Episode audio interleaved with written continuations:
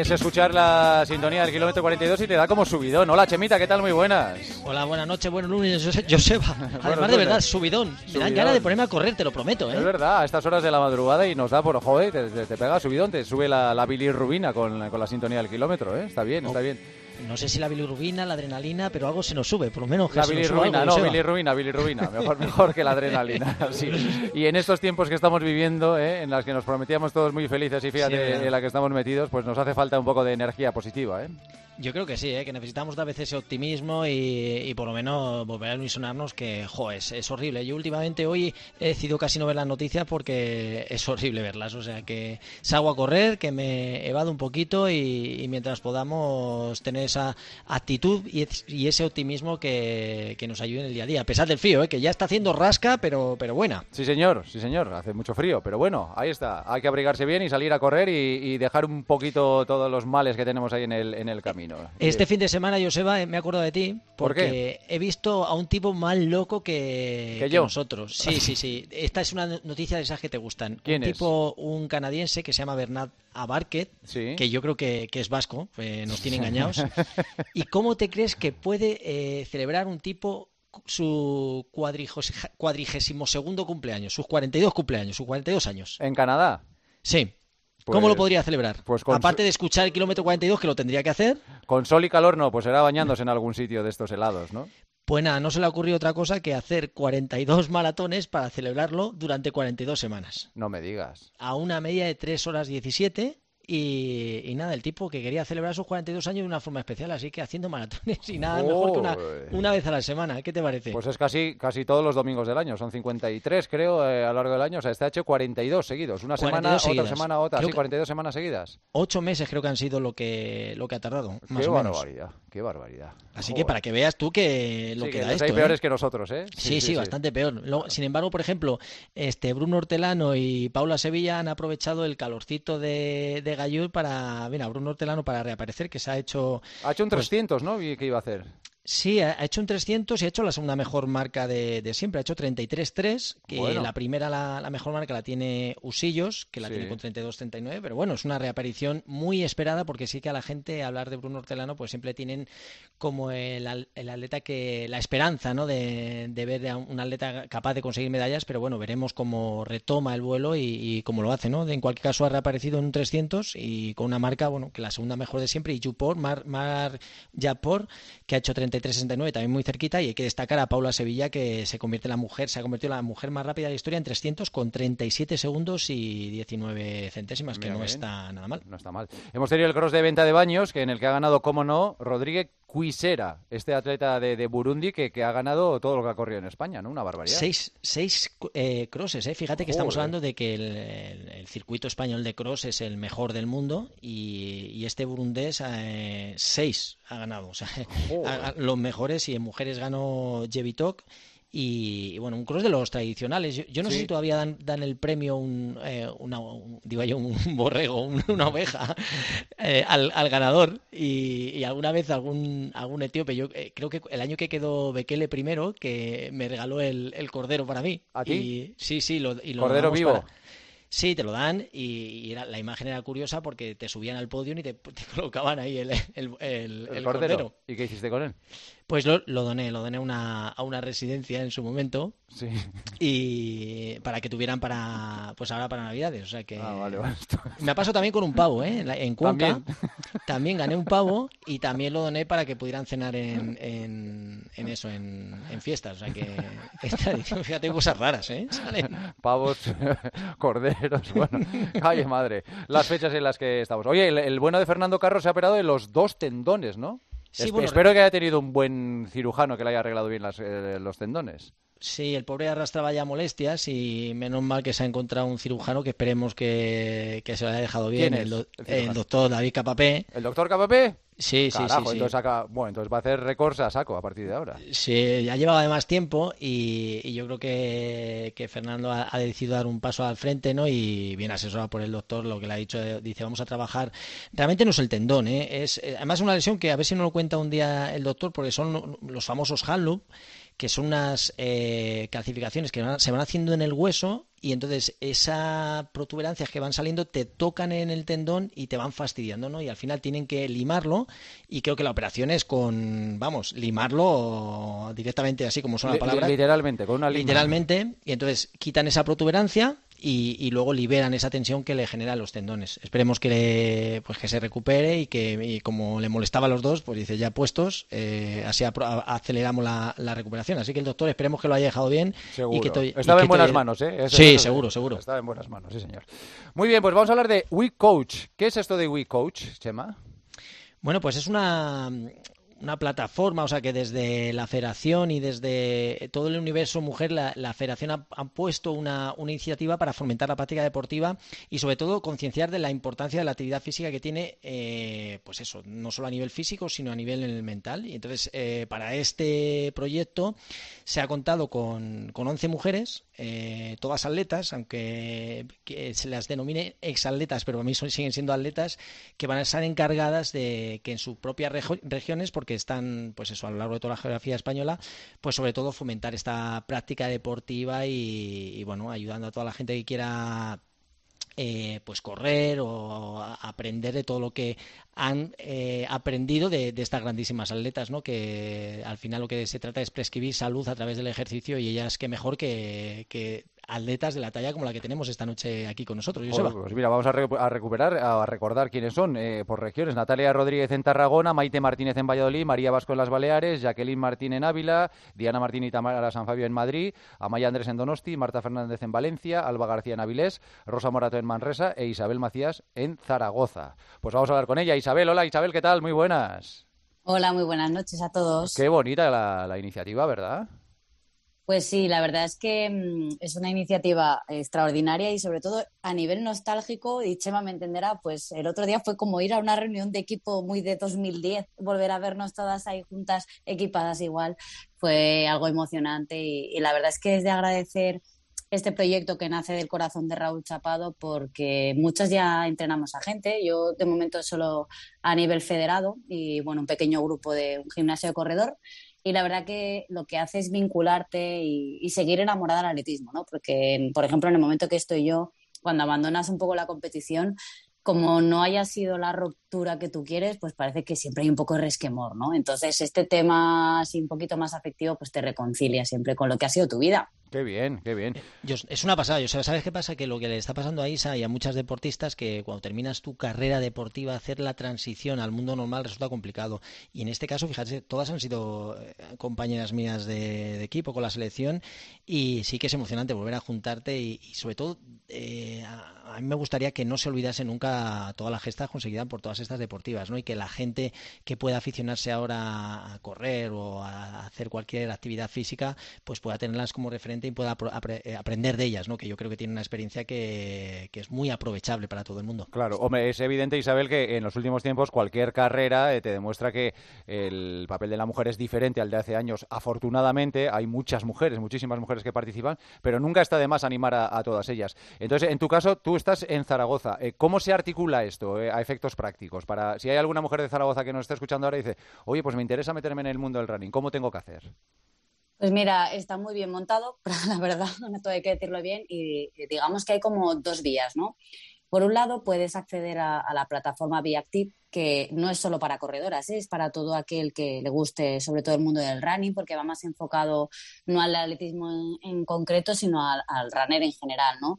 Y es como una pequeña red social en la que hay un foro, se va a ver pues con temas y consultas con expertos y eso es por un lado, pero luego si quieres decidirte a entrenar, pues hay un formulario en el que te puedes eh, inscribir, eh, seleccionas la ciudad o el núcleo en el que quieres entrenar y entonces ya nosotras tenemos el contacto y, pues primero vía correo electrónico y sobre todo, bueno, el problema que vamos a tener como siempre la mayoría de las mujeres es conciliar los horarios, ¿no? Buscar un poco cómo crear ese momento idóneo para todas va a ser lo difícil, pero bueno, ya está apuntándose la gente y la verdad que a mí ya me ha permitido conocer a alguna mujer de mi ciudad que, que no conocía, que a lo mejor no es una ciudad tan grande como pueda ser Madrid.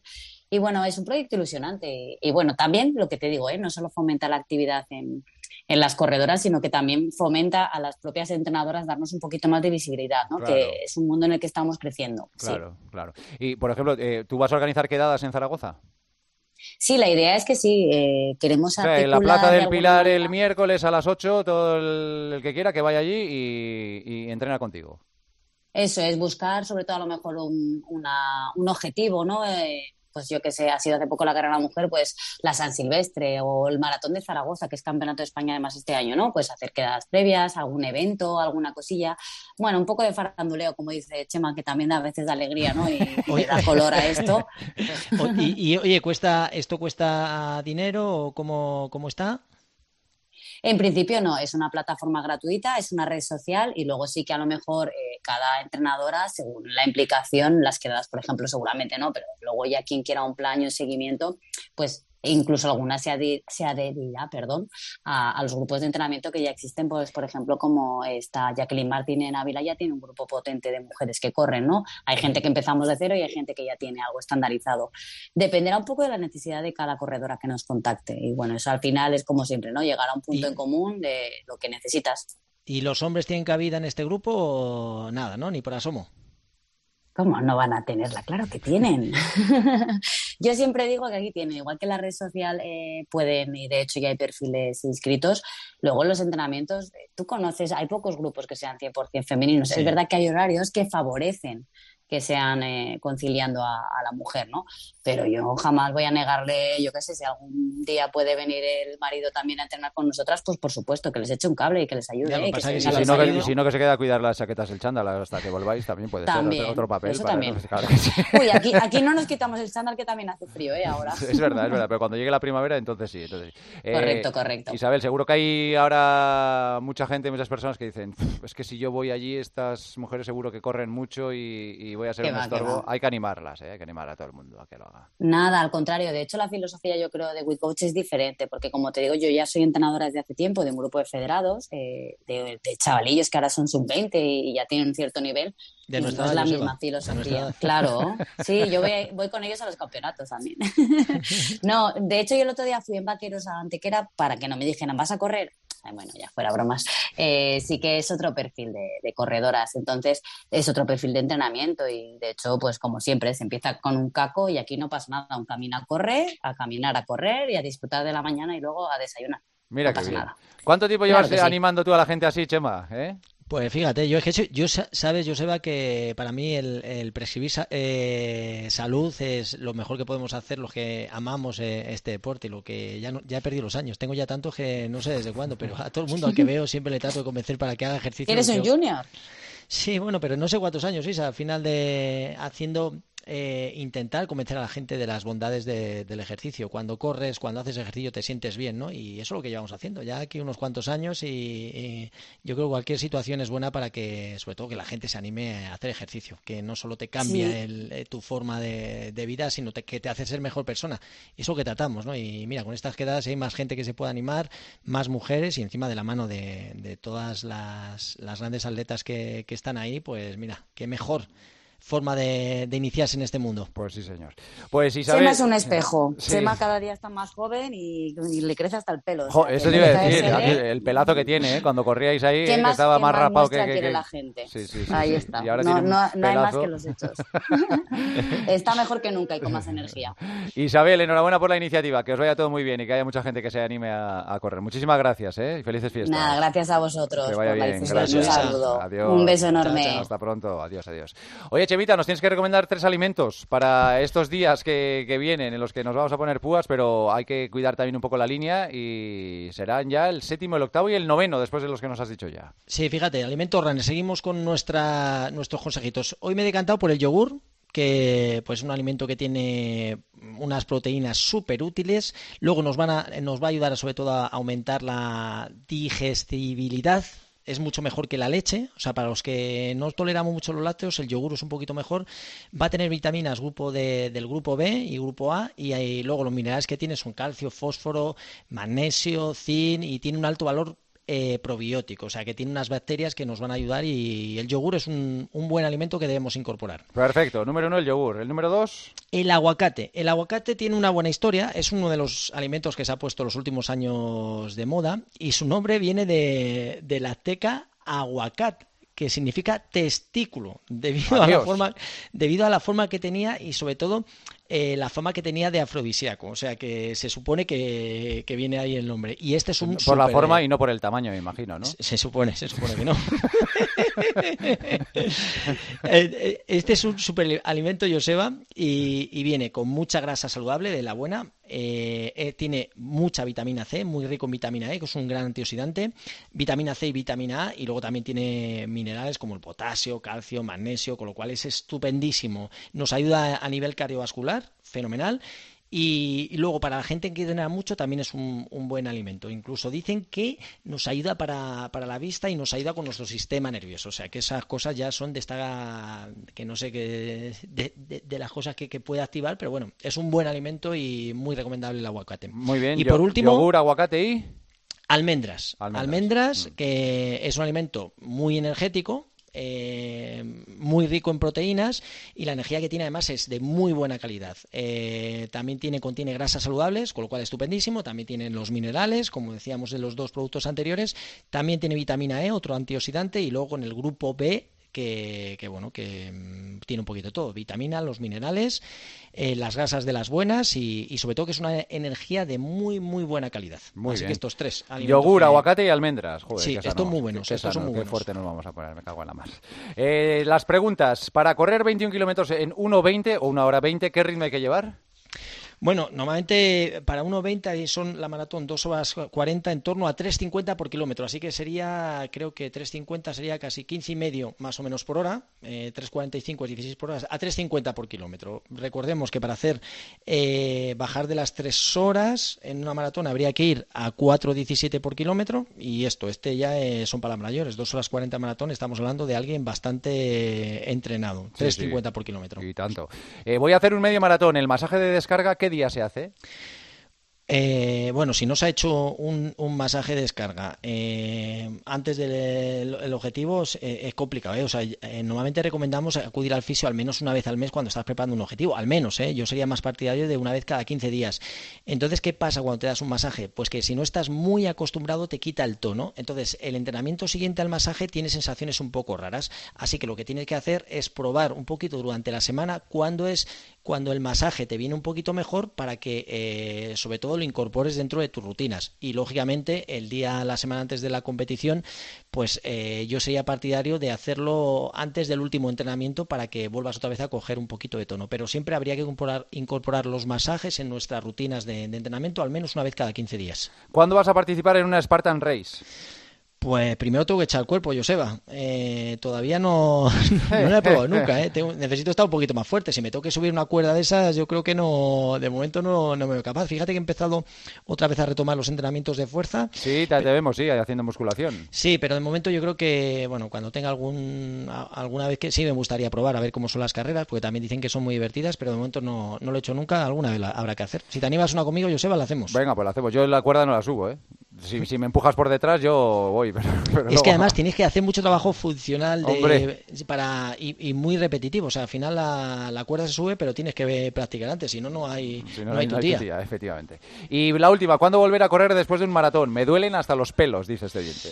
Bueno, eh, al final un poco depende de cada persona. Ya sabes que los enfermos queremos correr al día siguiente eh, para un poco acelerar un poquito los procesos de recuperación, pero estás tan destrozado a nivel físico y a nivel mental que yo soy partidario de la regla de las tres semanas. Terminas una maratón, la semana después nada de impacto, la segunda semana empiezas a hacer algo de impacto pero muy suave y la tercera semana ya es cuando empiezas a hacer nuestro tejido. Así que la regla de las tres semanas eh, que no falla nunca.